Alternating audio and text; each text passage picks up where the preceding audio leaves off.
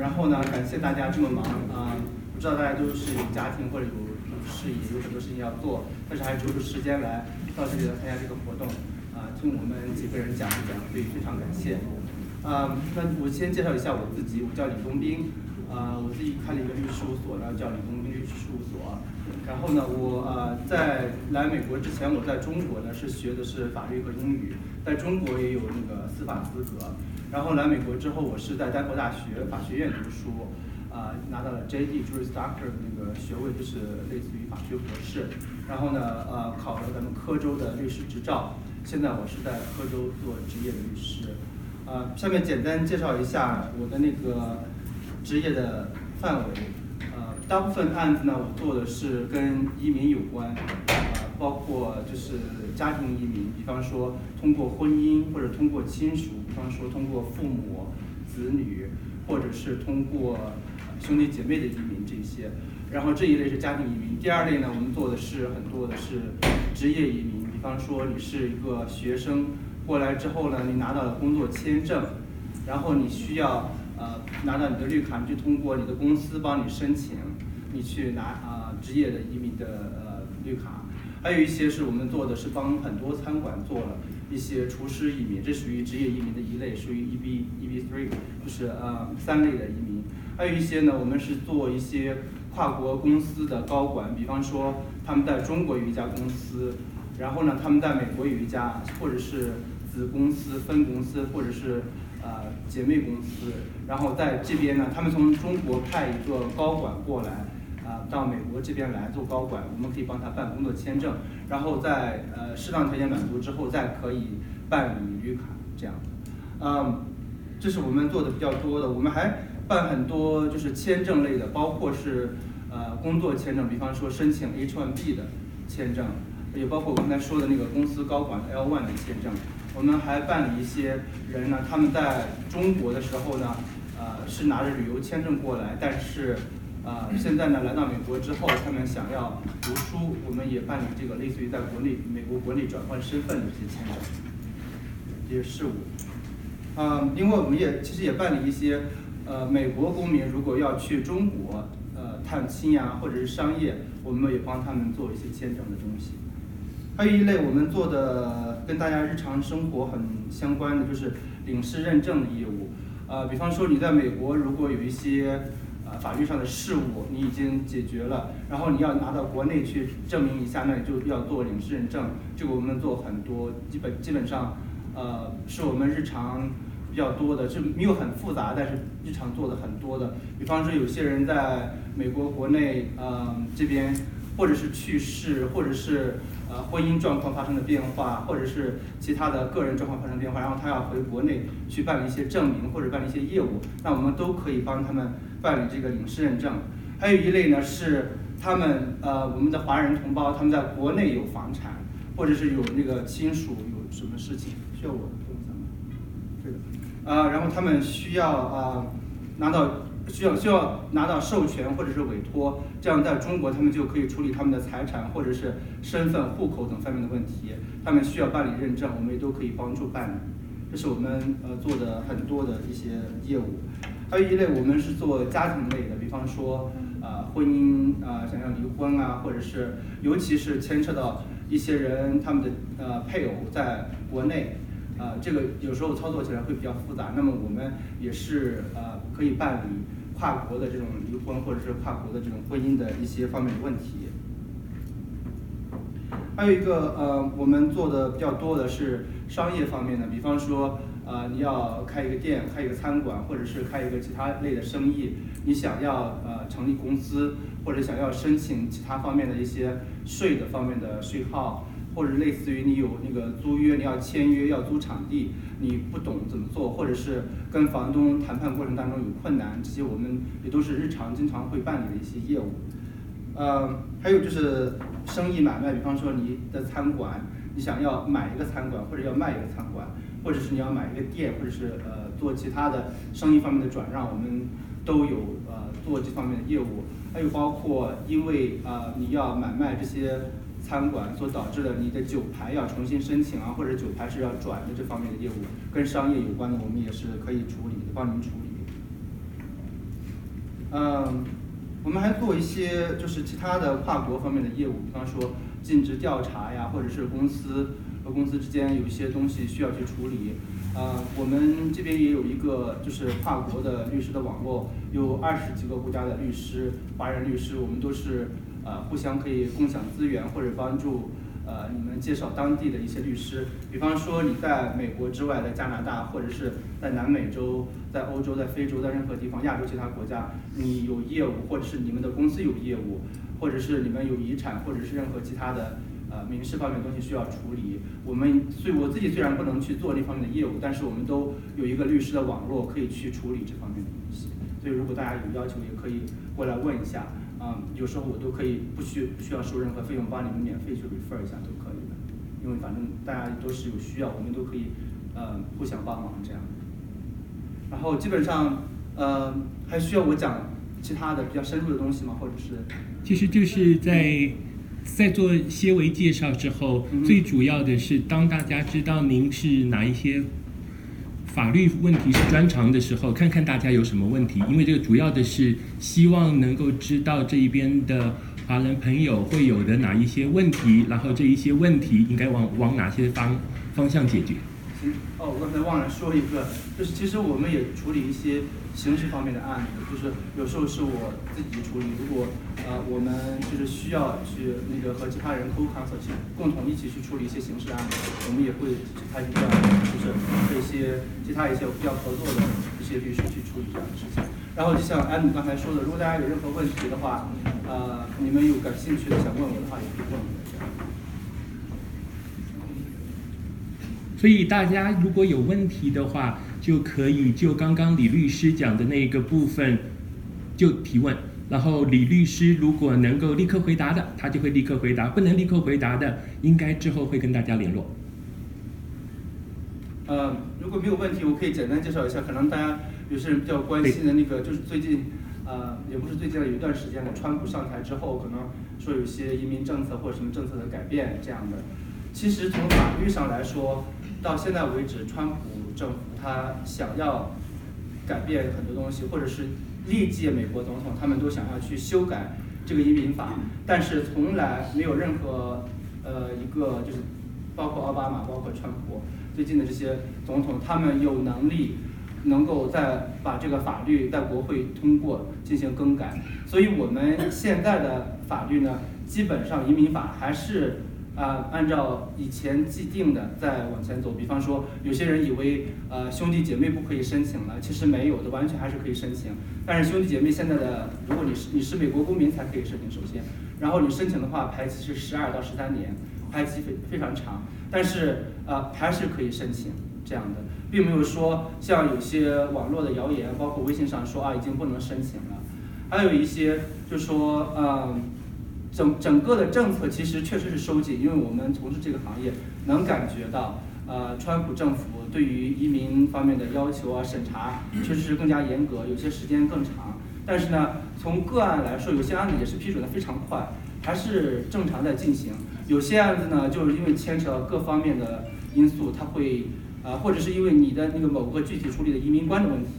他会呃案子会拖的时间比较久，但并不是说因为他上台了这些就不能做，或者是他把法律就完全改了。其实他真正的法律上改的没有很多，他出台的是政策，在不通过国会的情况下，他自己出台了一些政策，这样希望能够通过他的行政命令政策来呃修改一些移民方面的东西。但是很多他出台的政策，包括最近出台的呃。就是说，十一月，我记得十一月九号开始，九十天内从墨西哥那边入境、美国南部入境的人都不可以申请庇护。这个是一级一级的，在法院都被阻止了。从呃联邦法院到巡回法院，一直到好像昨天还是哪天，我记得我刚看过一个新闻，呃，在最高法院也是被完全阻止了。是在特别是最高法院，虽然现在共和党任命的法官占多数，但是。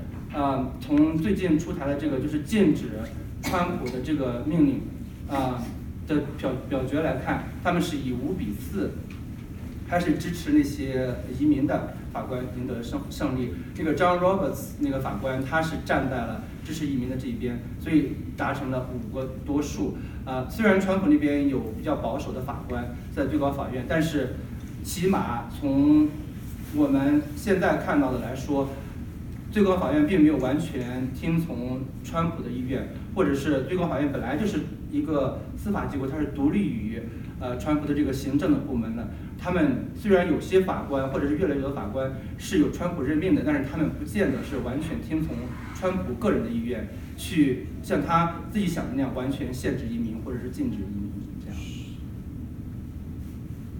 然后不知道大家有任何其他的问题有没有？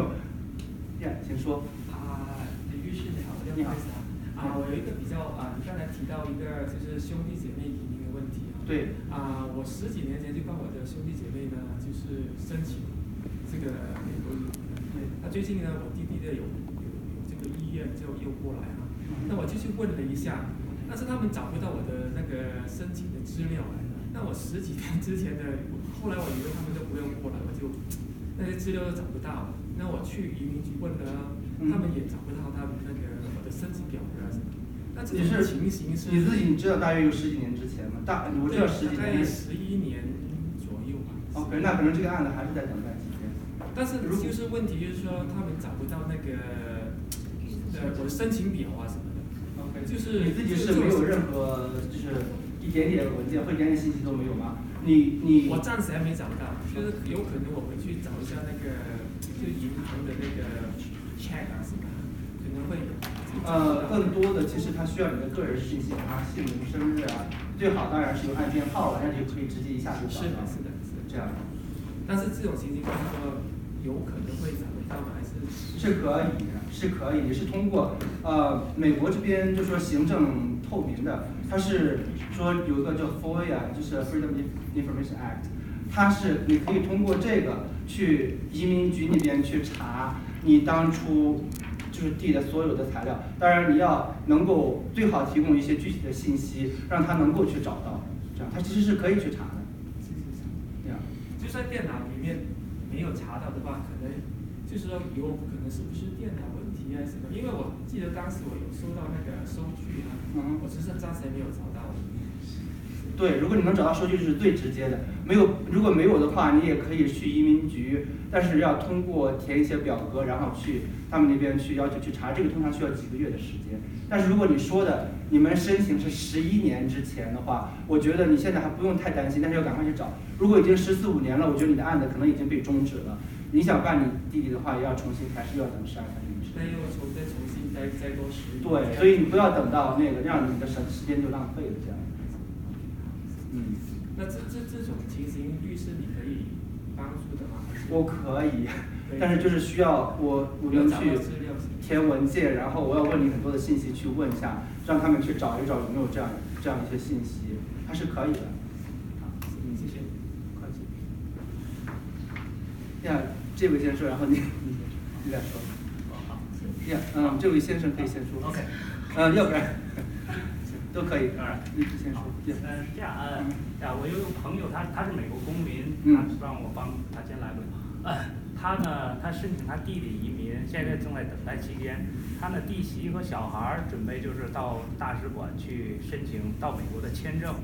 其其中有一个问题就是说，你是不是有移呃申请过这边的移民？啊，但你是就是说申请时候是他弟弟填的表，都是他弟弟，但他弟媳和他。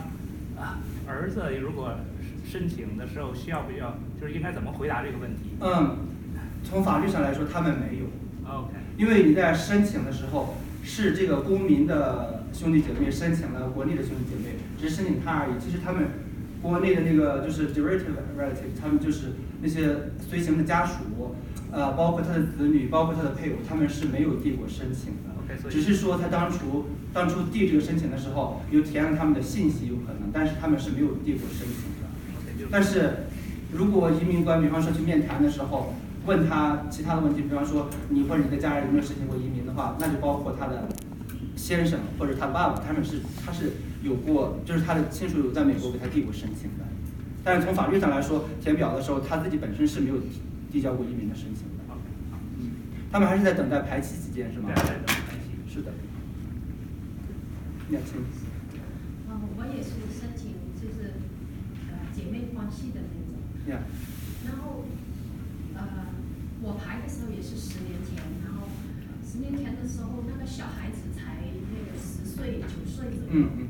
然后现在如果说到了排的时间已经是过了二十一岁了，他们还有可能过来。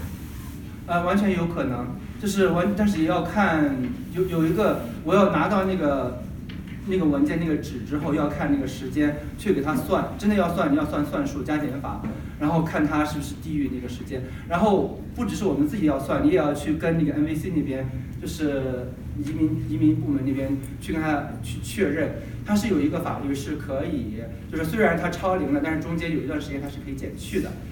呃，但是要具体拿那个文件之后，它真的是一天一天算的，差一天都不行。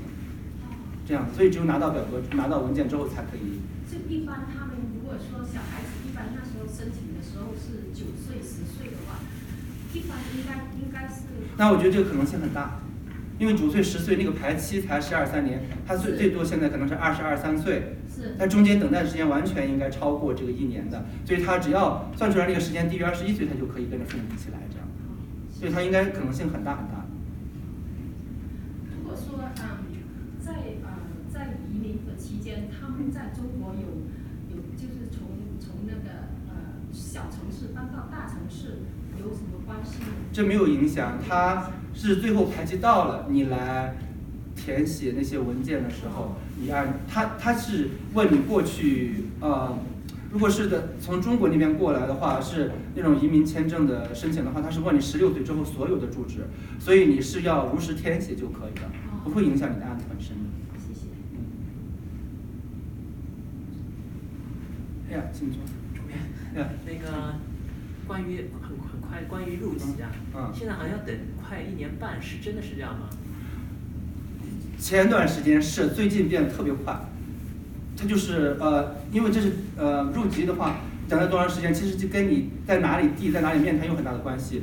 我们丹佛有一段时间，差不多真的是要一年半，但是最近我的客户，差不多等待五从五月份递十二月份或者一月份就面谈了，好像七八月七八个月也有，但是以前早递的确实差不多等一年多的时间，新递的反而快了这样。哦，虽然它的 estimated time 还是一年半，但是现实中可能会快。对，在我们丹佛这个地方，真的最近看到，包括那些结婚移民的，都有二月份递上去，然后十二月份面谈的。以前真的是要等个十五个月左右，现在现在反而我有看到加快的趋势。上次我和移民官那个就是我的客户面谈，然后跟他那在那个里面闲聊，他也说他们这边是加了人手，然后再增加那个面谈那些时间，然后他们其实处理的速度是加快了，所以呃等待时间是变短了最近。那父母亲移民现在大概要等多久啊？你是父母在哪里啊？在中国。在中国现在这这类都是不不需要等待的，都是一年一年之内差不多就可以了。呀，我们最快的办过八个月就到，我们申请到过来八个月。哦，太这样太厉害。现在广州那边签证特别特别快，就是处理的效率非常高。我们递上去之后，呃，基本上两三个月他们就就是第二步那个递上去之后两三个月就面谈非常快。请说。你好。嗯，你好。我是带着问题来，我有一个朋友，他今天来不了，他让我问，就是她是一个女同志，她是呃来到美国，她当时已经结婚，她但是她填那卡是填的未婚，未婚呢？你说来美国签证的时候是吧？呃，不是，她是第一次来美国，完后是结婚了，结婚完后她回去了，等第二次再来的时候呢，呃，他又来了，但是。好像是填的表，我没听清他说，反正就是他填的还是未婚。嗯。但是他来到美国以后办绿卡的时候，呃，都办了。到面试那步，人家说是已是应已婚了，但是你当时没说，嗯。所以人家就没给他通过，没有通过。但是他来这儿已经有小孩了，嗯。有小孩了以后呢，人家给让他填一个那个表，就是。是用一个豁免是吧？啊，这现在非常典型的。啊。他就是这表填上去，第一呢，他想两问两个问题：多长时间能下来？呃，会不会拒绝他？第二呢，就是他现在家里有事儿，他想回国，呃，在这个等待期间能回去吗？怎么办呢？第一个问题，嗯，现在是非常非常典型的，也算是川普政政府就是政策的收紧吧。嗯，他们最近对于那些就是他们相信就是婚姻绿卡，相信你的婚姻是真实的，本来是可以批准的。但是呢，他如果发现你在中国签证的时候有撒谎了，不管是你的婚姻状况啊，或者是你来美的目的，让他发现有撒谎了，他们都是可以调出档案来看的。首先，他会说你是有欺诈，然后他说本来是可以批准，但是我不能批准你，你是 inadmissible，不可以呃让你调整身份的，你必须要办一个六零一豁免，这就非常费时费事。六零一豁免的意思是说，因为你撒谎了，所以你不能够拿到美国绿卡。但是呢，如果你能够证明把你送回中国去或者送到国外去，会导致你在美国的公民或者绿卡的配偶有非常大的困难，或者它叫 extreme hardship 的极端的困难的话，那你可以可以批准，你可以拿绿卡。所以你那个朋友说能不能批准，我不知道，他自己准备的材料，我不可能知道。第二，他能不能回中国，只要他的那个就是四八五还在 pending，他的那个绿卡的申请还在 pending，他们没有拒绝，他也有那个回美证还是没过期的话，那他是可以来回。美证已经过期了，嗯。那他要重新申请？重新申请回美证可以，他能批准了就可以。就可以，因为他家里有急事儿。那他能回多久？呃，那个是一年有效期，但是你不可能会待待一年吧？这样。哦。对，尽量把事处理完就尽快回来，这样合理。谢谢。我再问一我的问题，因为我很简单，可能多数人都知道，但是我刚刚拿到绿卡。啊。我是亲属移民拿到的绿卡。啊。刚刚拿到绿卡，我问两个问题。第一，就是我如果回国的话。呃，是不是就是不能超过半年，嗯，再回来？还是说在这儿必须待够半年？就是时间。法律上来说，是你在美国不能低于半年。哦。那反过来是你在中国就不能超过半年了，这不是一个问题的两面吗？哦。就这样。如果我就是父母岁数大了，我要回国的话，比如待时间长，我要办什么吗？那你要办那个真的要办回美证，那你可以就说你要说明理由，他批了才可以，你两年可以两年在待在中国这样，但是这不影响你以后入籍。如果你想入籍的话，就不要是办回美证还是说办那叫白皮书？嗯，它其实中文说什么大家都有说法，它其实英文就叫那个 travel document。哦，它是中文的说什么都有，所以你不要以中文为准。哦，就是办回美证。对。好，谢谢。呀，我就是说慢一点，听不懂。啊好，像对不起，我是习惯了，因为很忙，所以我能把说的事赶快说完的。不好意思，行。呀，请说。呀，你说对。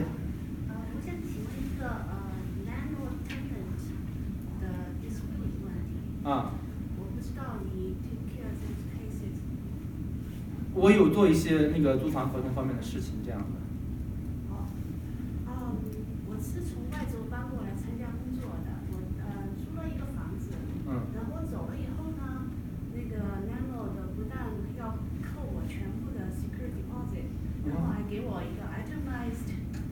说都是 fake damages，hundreds of them。So，但是我不能 ignore that，因为他可能给我送到 connection agent。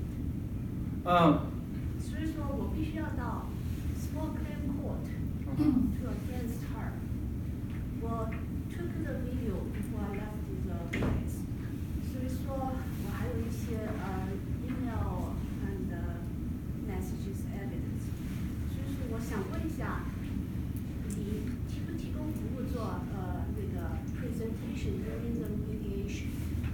我们通常如果你是 small import 或者是你的数额不是很大，嗯，如果你能自己做的话，我就鼓励你自己做。如果你实在是不行的话，那我们可以商量，因为它通常牵扯的数额不大。如果你要交大额的律师费的话，就得不偿失这样。但是我可以呃呃 charge her on the。嗯，这个要看那个租房合同里面怎么写。如果你租房合同里面写着输的一方要付律师费，那你可以；否则的话是个人付个人的，并不是说你可以差别人这样。然后还有，如果他嗯遵守了特殊法律的规定，在规定的时嗯，我又说的快，不好意思，在规定的时间之内，他把他给你算的那个账算出来了，然后他把这些东西都 itemize 出来，他起码在法律上他是遵守了课州的法律。那剩下的你要打官司的话，就是你们双方要举证，你说你的，他说他的，然后让法官来衡量谁说的谁的证据。所以说我要扣那个呃呃利息。如果说那个就是租的一方付管理费的，我是可以。那你可以要求的，那你是可以要求的。对，但是如果你租房合同里面没有那样写，像这种案子，你们是每个人的个人赔偿。你可以要求法法官。就是即使没有这样写，你可以去主张，但是法官通常支持的可能性会比你本身有这个条款会小得多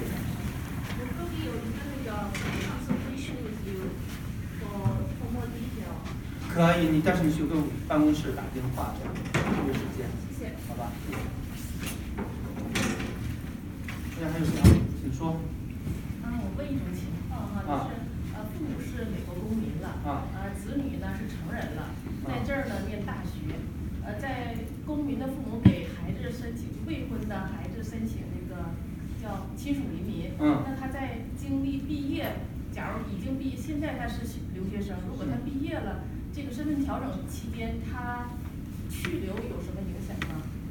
比如说，你说的身份调整是什么意思？毕业之后身份调整是？啊，比如说现在，假如这个你还等排期对吧？啊，对排期排期阶段，呃，比如呃未婚子女，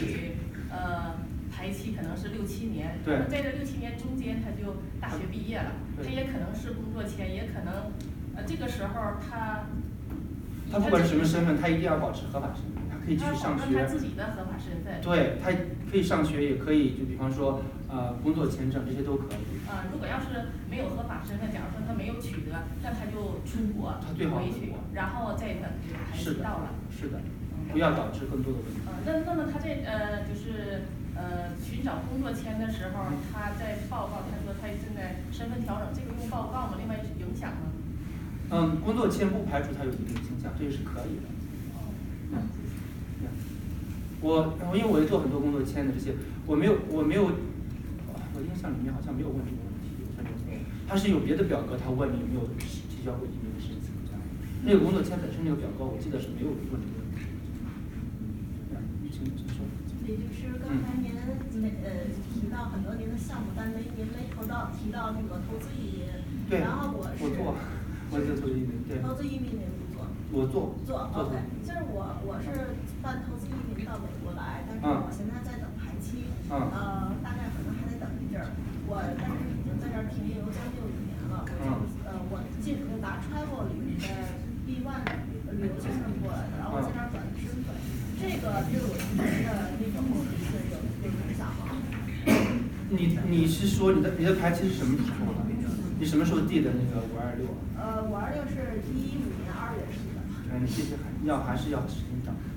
最近最近是还是排，我记得还是排到一四年十月，其实。一四年十月。对，它关键是这这也算川普政政府的一个政策的影响，他们就是很不鼓励这类案子，所以他就是其实我就是我们也不好去猜测太多，但是我觉得他其实不是没有名额，他就是在这就在这儿冻结，就是不给你往前进，所以这一类我也有客户这样，所以我没有呃我没有很鼓励我的客户现在做投资移民，因为整个政府它采采取的是比较敌对的政策。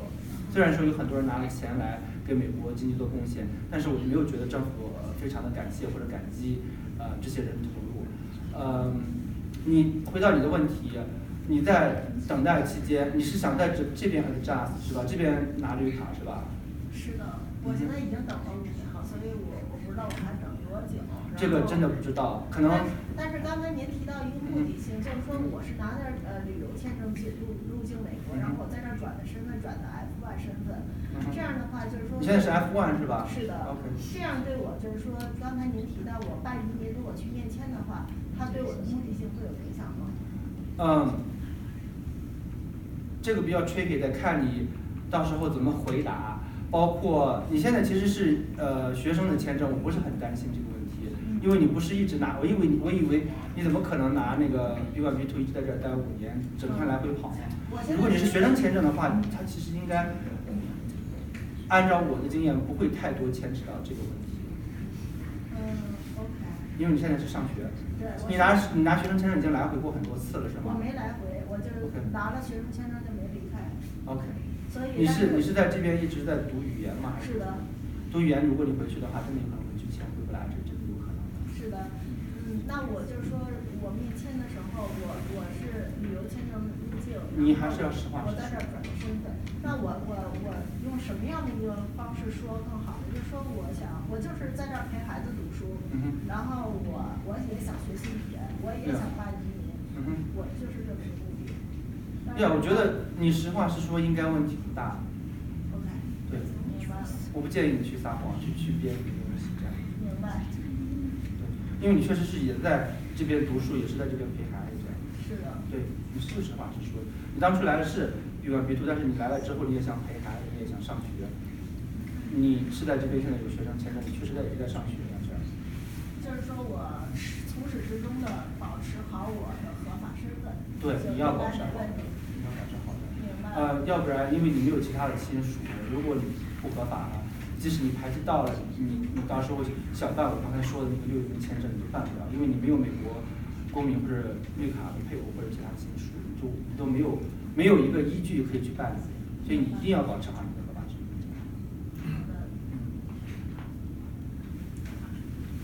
那个给那女士一个。请问一下律师啊，呃，如果呃父母是。呃，绿卡申请国内成年子女来这边旅游，还没有递交那个移民申请，啊，能不能通过？呃，这个问题我其实回答不了，你完全看，嗯，在中国那些签证官他们的他们看了材料之后，评估是不是觉得他有可能留在这里不走这样风险。是要看签证官。对啊，但是我觉得大部分人应该是可以过，如果他在国内的状况或者材料好的话是可以的。因为父母申请已经成年的子女，他并没有说马上就可以拿到绿卡，而是要等到很长、等很长时间的排期。还有一个问题哈，如果是美国公民，呃呃申请，呃国内是呃成年的子女，那成年子女有一点残疾，那能不能通过？嗯，他更多的，你这个问题，其实以前的话，在以前的话应该不是很大的问题，因为也也看你说的残疾到底是什么程度了。呃，但是政川普政府现在是要求移民新移民来了不能给美国造成负担，所以他们这个收的是很紧的。以前更多的他们是看有没有传染病，如果有传染病的话，你要治好是可以的。但是你说的这个残疾，我没有详细理了解，我不知道。那或者是美国政府会不会觉得，呃，你会给美国造成负担？他会是另外一个问题。主要，嗯。我可以说话吗？呀，你说，因为为什么呢？移民，美国移民觉得就觉得，假如你去签证，他可能签证给你，但是进海关的时候，他可以不让你进来。所以主要是要证明给签证的时候呢，你你不会离开中国，在美国住。假如你可以证明给移民官签证的时候呢，我们就容易很多。是的，对不对？对，是的，是这样的。那个是怕你找来了不走嘛。嗯哼，对。那川普他们现在很不喜欢移民过来享用美国那个福利嘛？那么从父母亲移民的角度来说，他们年纪大的话，那么基本上肯定是要在多多少少要享受福利。那么，那么这个对父母亲影响不大吗？嗯，他其实是这样的，在你移民的时候，你要做一个财产担保的表格，那个表格其实是担保人和美国政府之间的一个合同的。如果将来这个移民他来美国享受福利的话，政府去追的不是移民，而是追这个担保人。啊，这样子。呀，他那他更早先举手，先给他一个机会。哦，我这还有一个问题，就是我爸妈之前呃用。申请了绿了绿卡过来的，然后他们又回去了，然后过了半年他们还没有回来。如果他啊已经超过半年了，他们没有回来。但现在过了一两年，如果我我想重新申请，他们还要重新从头申请，还是可以 review 呢？这个问题不光是你，很多人遇到过，辛辛苦苦把父母办过来，结果他们在这边待了不习惯，然后就回去了，长时间不过来。嗯。你这是最后的办法，最后实在不行的办法就是你替他重新完全重新申请一遍。你如果要想申请的话，真的是要完全重新申请一遍，不可能说啊我以前办过什么就不要再办，要重完全重新开始的。但是还有一个办法，你可以就是上美国领事馆去试探着问一下他们可不可以继续以以以这个入境，我不知道他们那边会不会答复你。还有一个不好的办法，比较比较就是有风险的办法，就是让他们拿拿那个有拿着那个机票，然后入关，看看他们会不会允许。有时候他们真的还是会允许的，但是也有可能你会被原机就遣返这样的。所以这个风险是有，所以不要到不要到时候说我啊你说的，是这样的，它是有不同的选择。我有个朋友的爸妈就是这样的，他时间长了以后，他最后还是让他入境的，对，但是给他 warning 的，他说你最后一次，这样下次就没了。哦，所以他是还是有过。有有是有人可以进来的，包括在不同的地点入关都不一样。可能有些对移民比较好的一些地方入关，他是是会警告你；有些两岸的会稍微敌对一些，可能就真的会不让你入境。我有一个建议给你。哦。呃，我一九呃什么年我忘记了，我的朋友他的呃老婆的太太。从啊，老婆的妈妈，老婆的妈妈，啊啊，他呢就啊，他是回去中国了，回去中国了，但是呢，我去广州啊白天鹅领事馆跟他说，但是呢，我们就是说，主要是说他妈妈呢啊，因为他的家人全啊全部过来了，所以他要回来，他要来。但是呢，人家他回去了，呃，多久我忘记了。他呢就我去见美国领事馆，美国领事馆说那个领事说不可以，因为他我就说他回去看病，在加州一个医生不行，他回去看中医，但是后来花了钱，花了什么，在还在在广州还要花美元哦，在美国领事馆，但是都不批准他过来。后来呢？怎么样呢？他就啊去加拿大，去加拿大然后，他们的孩子开车子把他们接过来。还可以，在加拿大过还可以。